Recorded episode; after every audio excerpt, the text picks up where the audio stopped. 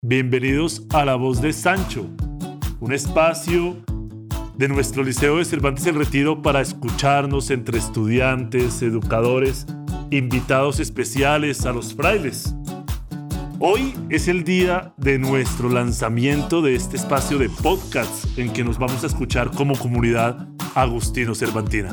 Bienvenidos a todos. Deporte, cultura, ciencia, entretenimiento y actualidad no te pierdas estos y otros temas aquí, en La Voz de Sancho, un espacio hecho por Cervantinos y para Cervantinos, producido por el Liceo Cervantes El Retiro. En este primer episodio, desde La Voz de Sancho, nos acompaña la hermana Marta López Cordero y el educador José Ricaurte, profesor de música. Bienvenidos a La Voz de Sancho, compañeros. Muchas gracias, nosotros felices de compartir este espacio. Hola Diego, ¿cómo estás? Hola hermana, ¿cómo están? Bienvenidos. Muchísimas gracias por esta hermosa invitación. Y qué bueno poder estar escuchándolos acá en la voz de Sancho. Bien, después de año y medio de pandemia, una situación que ninguno de nosotros cuando estábamos en la universidad la veíamos por ningún lado, compañeros. Somos educadores del Liceo de Cervantes El Retiro y qué bueno que allá en casa que nos están escuchando sepan cuál es la perspectiva que nosotros como educadores tenemos de cómo vivimos la virtualidad con nuestros estudiantes y cómo ha sido esta experiencia de volver a verlos. José, en pocas palabras, en un breve espacio, díganos, ¿cómo fueron esos seis meses, siete, en que no nos vimos? Nos veíamos detrás de una pantalla. Usted veía estudiantes detrás de su computador le decían hola, profe. ¿Cómo fue esa experiencia? Bueno, Diego, fue una experiencia retadora en todo el sentido de la palabra. Primero porque nosotros como educadores estamos enseñados al feedback del estudiante, ¿cierto? Que si de pronto decimos algo, si sabemos si está entendiendo, si no está entendiendo, su mirada, su gesto, su levantada de mano, y pues llegar a, a ver que no teníamos, eh, por lo menos yo no tenía ese tipo de feedback, pues para mí era muy complejo el poder saber si están entendiendo, no están entendiendo, están perdidos, no están perdidos. ¿Están allá? Están allá. Hay alguien allá. Entonces era, era muy, muy, muy retador. Eh, sobre todo porque la esencia de nosotros como educadores pues es, es el compartir, es el estar con el estudiante, es el, el, el, la pregunta, el, el te callas por favor, el mira, escucha y ya pasará, por favor, alguien está, me habla, me escuchan entonces fue un tema bastante retador y, sí hizo falta muchísimo, ¿sabes? Sí hizo falta reinventarnos hasta en la educación, cómo yo enseño música ahora por, por internet, cómo hago para saber si me están entendiendo, cómo hago para saber muchas cosas. Eh, fue muy, fue bastante retador. Por momentos lleno de mucho trabajo porque quién iba a creer que la virtualidad nos iba a llenar de tanto trabajo. Pero sí había bastante trabajo porque era atender al uno, atender al otro.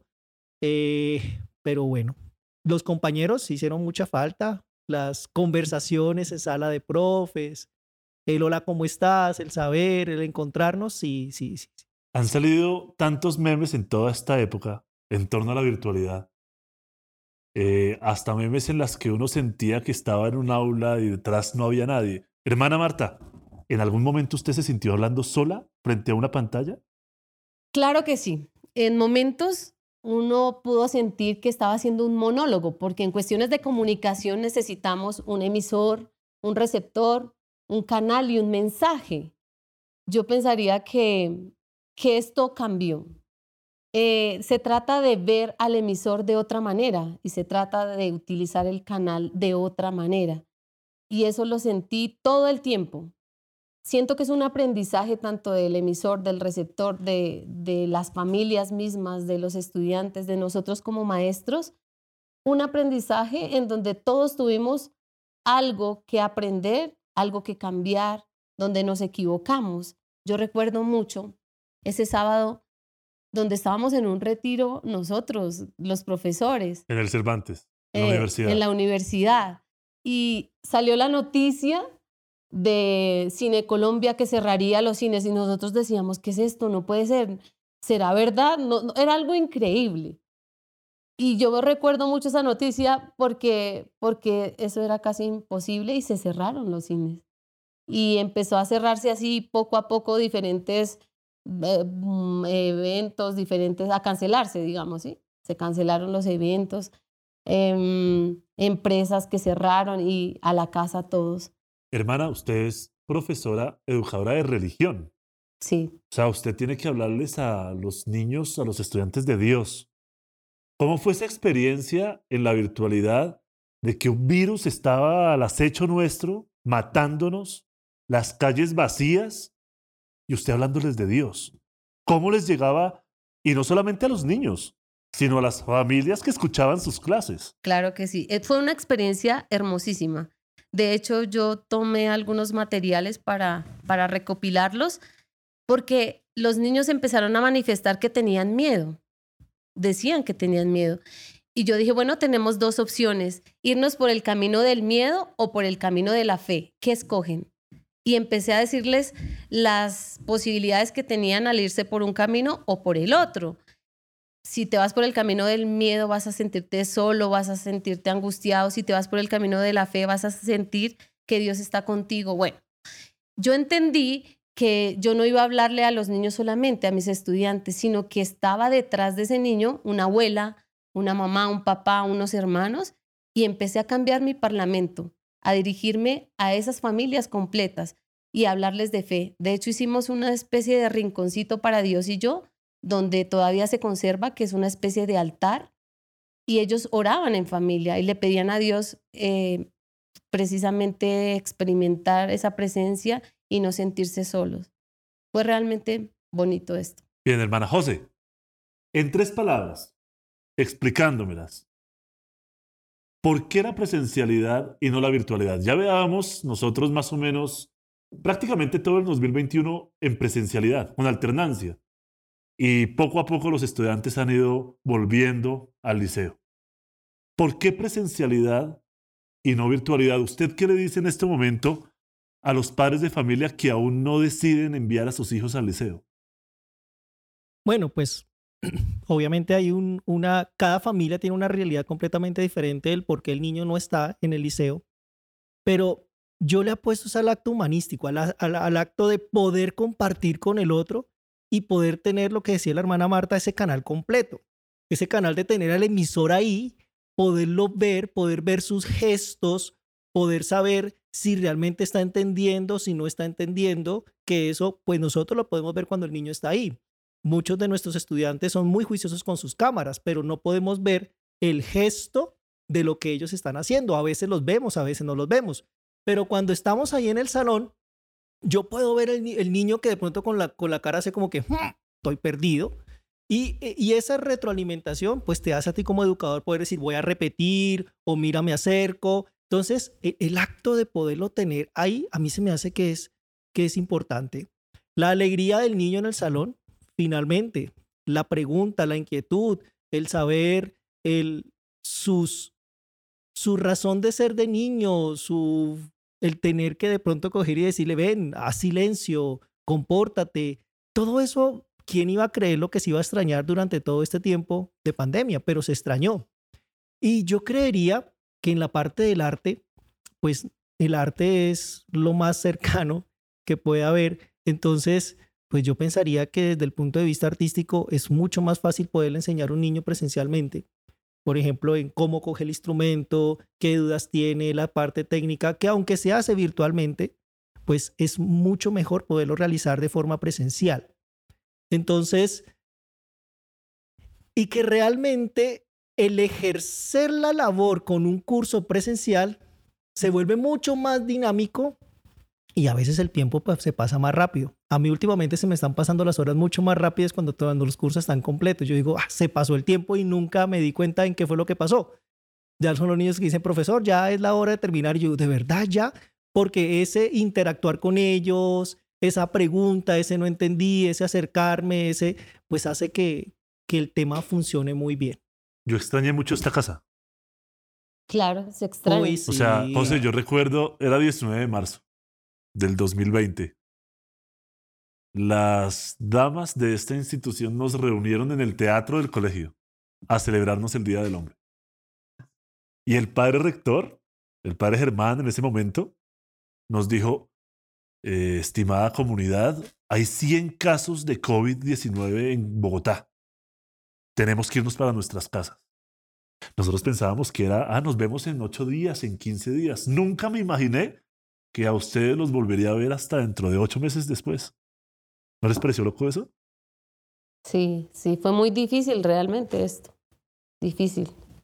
Fue difícil el tener que afrontar una realidad nueva y difícil el tener que empezar a volver, porque ya se comienza a generar como el, el, hábito de que, ah, yo ya sé manejar las clases virtuales, los chicos están respondiendo, ya le cogí, perdóneme la expresión, el tiro a esto, ya lo voy a hacer, ya los chicos ya también funcionan. Y entonces el hecho de que, bueno, ahora de regreso al liceo.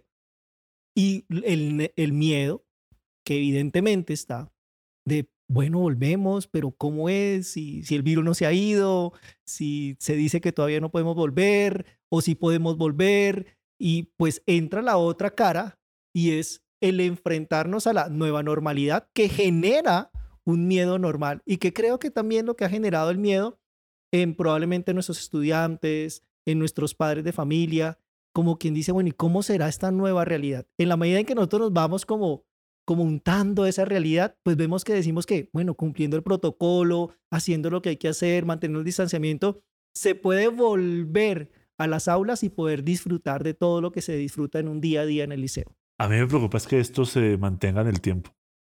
Esta palabra nueva realidad me da miedo. Yo extraño la anterior realidad. Y cuando estábamos antes, como que no valorábamos lo que teníamos en ese momento. Yo pienso que eso de valorar se notó muchísimo. Cuando los niños llegaron al salón, valoraban su colegio, valoraban sus profesores, sus clases, y eso a mí me llenaba de emoción. ¿Antes o después de la pandemia? Después, o sea, cuando volvieron, después de haber estado encerrados, tengo una imagen muy clara aquí de un descanso, un niño que corría como loco por la cancha, corría como loco. Y yo le dije, ¿estás feliz? Dijo, sí, estoy muy feliz, no se me nota y corría. Yo era, yo decía, bueno, eh, qué alegría poder ver los niños así, de esa manera. Ya eso de gritar, cállense, silencio, siéntense, eh, recién empezaron a venir, eso no se, no se decía porque los niños eran muy obedientes al protocolo, se sentaban, valoraban estar aquí. Y yo siempre les preguntaba, ¿están felices de volver? Y ellos sí, nunca alguien dijo que no. Y yo sentía, y de hecho es una lección para mi vida, cuando uno está feliz en un lugar o con lo que hace, es más dócil. Hermanita, mira que has tocado algo muy bonito y es cierto. Eh, ahorita me acabo de encontrar con uno de los chicos que empezaron a volver ya para este cuarto periodo. Y yo le decía, bueno, ¿y qué? Casi no nos sacan de casa. Decía, no, profe, no era porque casi no me sacaran, es que no me querían dejar venir. Yo hace rato quería venir a mi colegio.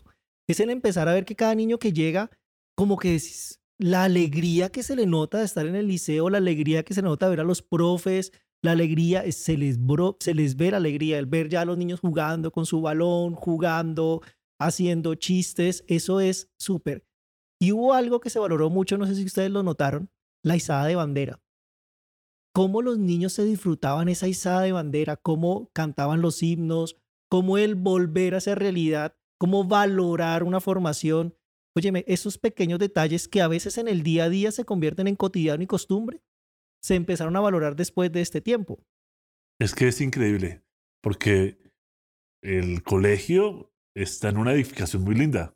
De hecho, es patrimonio de la ciudad. Pero no deja de ser paredes sin estudiantes. Son solamente paredes y salones vacíos cuando no hay estudiantes. ¿Ustedes recuerdan cuando teníamos que hacer las clases virtuales con los salones vacíos aquí en el colegio? Era triste. Era triste. Por ejemplo, estar en un aula vacía y escuchar el eco de mi propia voz porque estaba rodeado era de paredes. Y hoy en día, sin duda alguna, la dinámica cambió porque hay seres humanos al que toca llamarle la atención, decirles póngase, siéntese. Eso es la vida educativa. Esa es la vida educativa. Y eso es lo que yo, por ejemplo, como educador y como tutor recalco mucho a los papás. O sea, más de allá de aprender matemáticas, números, eh, ecuaciones, yo pienso que la vida del liceo es las relaciones humanas. Y también siento que esa es la gran enseñanza. En lugar de encuentro, hermana aprender a valorar eso, lo que es esencial para la vida. Que es el reconocerme a mí con todos los dones que tengo, mis defectos, y darme al otro, compartir con el otro. Siento que, que ese es un gran aprendizaje estando aquí. Es que nuestro programa se llama La voz de Sancho. ¿Ustedes se imaginan a un Quijote querer salir de la mancha solo? Imposible, hermana. Necesitaba un amigo. ¿Y quién era amigo? Sancho. Necesitaba un caballo. Rocinante. Necesitaba un amor. Dulcinea. Nosotros estuvimos ocho meses sin un Rocinante, sin una Dulcinea, solos, frente a una pantalla. Además, que dentro de nuestra espiritualidad agustina es importante la hermandad, es importante la vida común. Entonces, yo por eso digo que la, la vida educativa y la razón de ser de la vida educativa son nuestros estudiantes, son nuestros papás, son nosotros mismos como compañeros. El, el, el, hola, ¿cómo estás por los pasillos? No, estoy ocupado corriendo y haciendo esto y lo otro. Pero eso es lo que le da un dinamismo especial al, a, la, a, la, parte académica, que no es únicamente lo que tú dices, Diego, el, la parte académica, sino es la vida social, es el compartir, el, el, entender al otro, es el compartir del otro, entender la vida del otro. Pelear con el otro. Pelear es que con eso el otro. También es empezar a, empezarse a dar cuenta de que ese que estuvo allá encerrado en la casa cuando llegó también tuvo un duelo y también se le murió un papá o un hermano o un amigo y que tuvo dolores y es empezar a entender de que, óyeme, tú que estás conmigo también viviste lo mismo, salimos de la misma pandemia, tuvimos los mismos duelos, a lo mejor temas económicos o a lo mejor la pasamos muy bien, pero es empezar a entender las realidades que tiene nuestro liceo. Eso me parece muy, muy bonito. Hubo algo que a mí me dejó muy inquieta en una clase que yo pregunté por los amigos, dado que nuestra espiritualidad es muy de la amistad y de relaciones. Y me dijo un niño, desde que empezó la virtualidad ya no tengo amigos. Tanto que yo tuve que dejarles de tarea rescatar a los amigos de antes, llamarlos, preguntarles cómo están, invitarlos, así fuera a jugar por la virtualidad, por computador, jugar, pero, pero no perder ni cortar esas relaciones. Sí, es increíble. Eh, hoy, justamente hoy que estamos eh, en nuestro programa La Voz de Sancho, hace unos minutos me encontraba con un estudiante que hasta hoy volvió. Y yo le decía, oye, ¿hace cuánto tú no veías a tus compañeros? Y estoy hablando de un estudiante de grado octavo. Me dijo, profe, hace año y medio. O sea, año y medio sin ver a los compañeros con los que ha estado desde transición, desde kinder.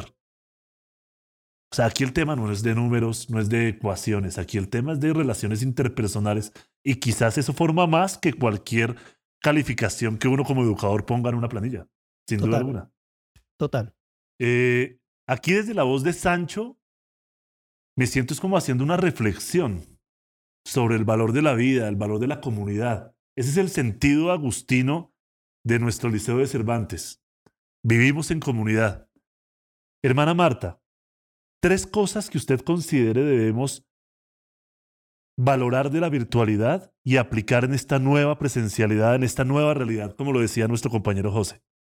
Otra, la oración y ese contacto permanente con, con el Dios que todo lo puede, el Dios de la vida.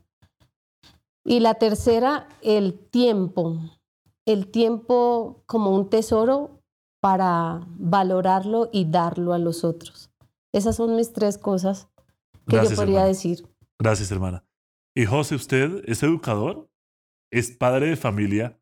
Usted también vivió esta realidad como educador en su casa, pero como padre de familia. Muchos padres de familia nos están escuchando. ¿Qué hacer en esta presencialidad para que en casa nos apoyen a que los estudiantes vivan esta nueva realidad sin perder ese ese trabajo familiar que quizás en la virtualidad eh, ayudó mucho, como lo dice la hermana, Mana, eh, la hermana Marta. En la virtualidad se trabajó mucho el tema de la familia. ¿Cómo hacer que eso que se trabajó en casa, con la familia, no se pierda con la vuelta a las aulas? Tú me decías eso y yo me acordé de un regalo que mi hija me hizo este fin de semana. Ella me hizo una carta de por regalo de, cumpleaños, espero mi tortica por acá.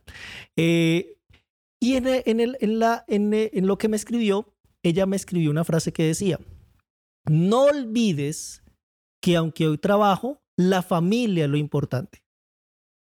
Así lo escribió, me sorprendió muchísimo porque, pues, claro, 24/7 durante más o menos 6, 7 meses, por lo menos en mi caso, sé que hubo familias en donde probablemente no pararon, pero eh, fue empezarle a darle un valor a la familia y empezar a compartir muchas cosas que evidentemente ahorita que se retorna a una lo que no le gusta digo que digamos a una nueva normalidad, pero pues es que de alguna forma es una nueva normalidad, es que no se nos olviden los principios y las bases. No me acostumbro a esa palabra, no me gusta. que no nos olvidemos, que no nos olvidemos que realmente hay una base fundamental en la sociedad y que es la familia.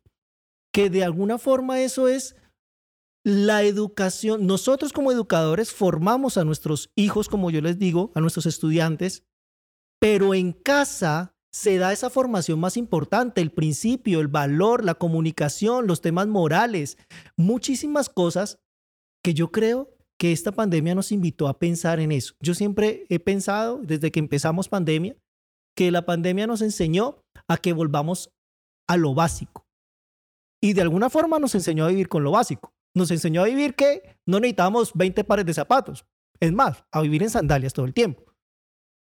¿Cierto? A que probablemente no necesitaba tanta ropa, sino que necesitaba muy poca. Básico. yo creo que eso me enseñó por lo menos a mí la pandemia. Y en lo básico está lo elemental, la familia. Entonces, yo creo que esa es, eso es lo que no se nos puede olvidar.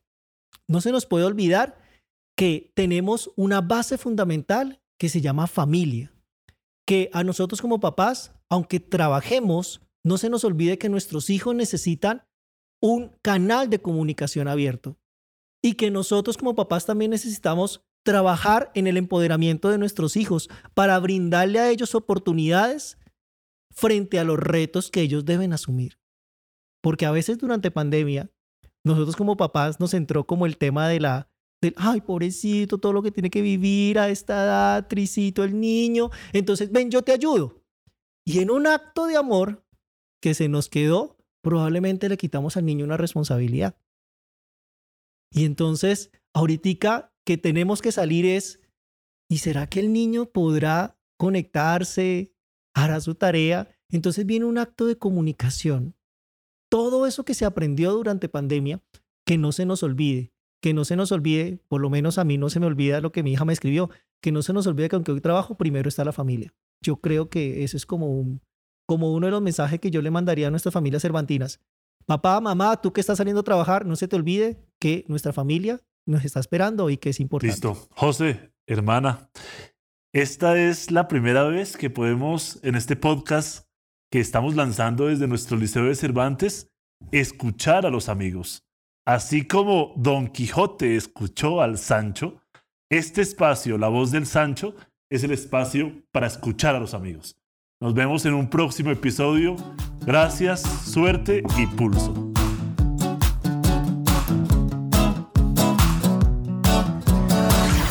Somos el Liceo Cervantes El Retiro.